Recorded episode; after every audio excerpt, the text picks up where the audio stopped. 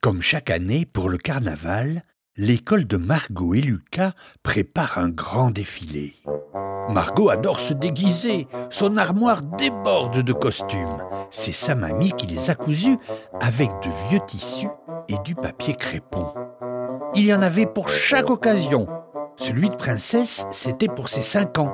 Celui de papillon, c'était pour la fête des voisins l'an dernier. Et celui de sorcière, c'était pour Halloween. Lucas, viens m'aider. Je ne sais pas comment m'habiller. Mets ton habit de princesse avec tes escarpins dorés. Il est magnifique. Et qui sait, peut-être que tu vas trouver ton prince charmant. Mais euh, arrête de raconter des bêtises. Je suis trop petite pour avoir un amoureux. On n'est jamais trop petit pour ça. Du coup, Margot décide de mettre son costume de princesse, une robe faite avec de vieux tissus, à volant rose, avec des étoiles en papier multicolore cousues sur le torse. Elle brille de mille feux. Mais il faut se dépêcher. Le défilé commence dans une heure. Vite, vite, ses chaussures à talons hauts, sans oublier le diadème couvert de brillants en plastique. On dirait de vrais diamants.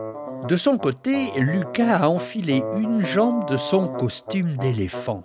Il est très ressemblant. Sa mamie l'a fabriqué avec plein de vieux torchons troués et déchirés. Il est splendide. Un vieux pantalon de papa pour la trompe, une tête en carton-pâte et deux thés d'oreiller pour les oreilles. Il faut y aller, Margot. C'est l'heure. Dehors, le défilé arrive. Margot et Lucas se glissent dans le cortège et partent en dansant. Un cochon violet, une sorcière avec un nez crochu, un canard, une souris avec de grandes oreilles, le capitaine Crochet, et Margot est à côté d'une fée qui lui donne sans arrêt des petits coups sur la tête en criant Rabigoudi, Rabigouda, le prince tu épouseras.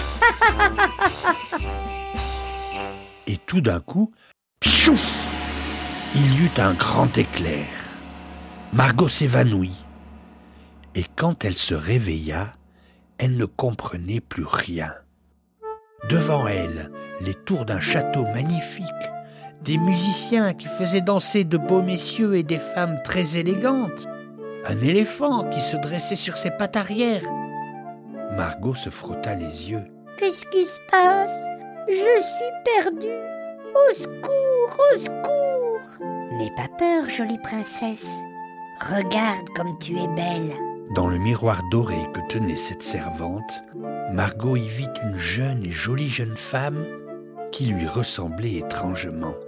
C'était elle, mais beaucoup plus grande. Et tout autour de Margot, il y avait des dizaines de princesses, toutes plus belles les unes que les autres. Tout à coup, des trompettes de cérémonie sonnèrent sur le balcon du palais. Un homme prit la parole.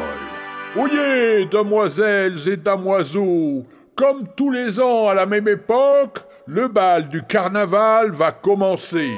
Le prince offrira la première danse à la jeune femme de son choix.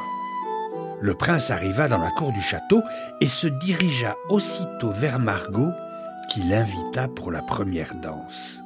Margot était submergée de bonheur dans les bras de ce beau prince. Elle dansa, elle dansa longtemps. Le prince la serrait dans ses bras et leurs regards ne se quittaient plus.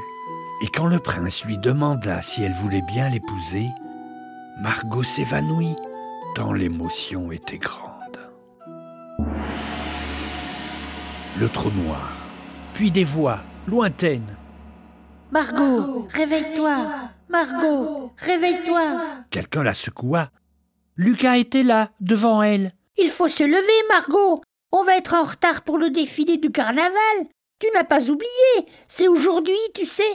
Margot réalisa que le prince, la danse, l'éléphant, les musiciens et le château, tout ça, ça n'était qu'un rêve. Et elle se frotta les yeux avec une envie de pleurer. Elle prit son petit déjeuner tristement. Lucas était en train d'enfiler son costume d'éléphant, et elle allait sûrement mettre son costume de princesse. Puis elle se mit à sourire, et son regard se perdit très loin. Au défilé, il y aura une fée avec une baguette magique qui lui dira Rabigoudi, Rabigouda, le prince tu épouseras.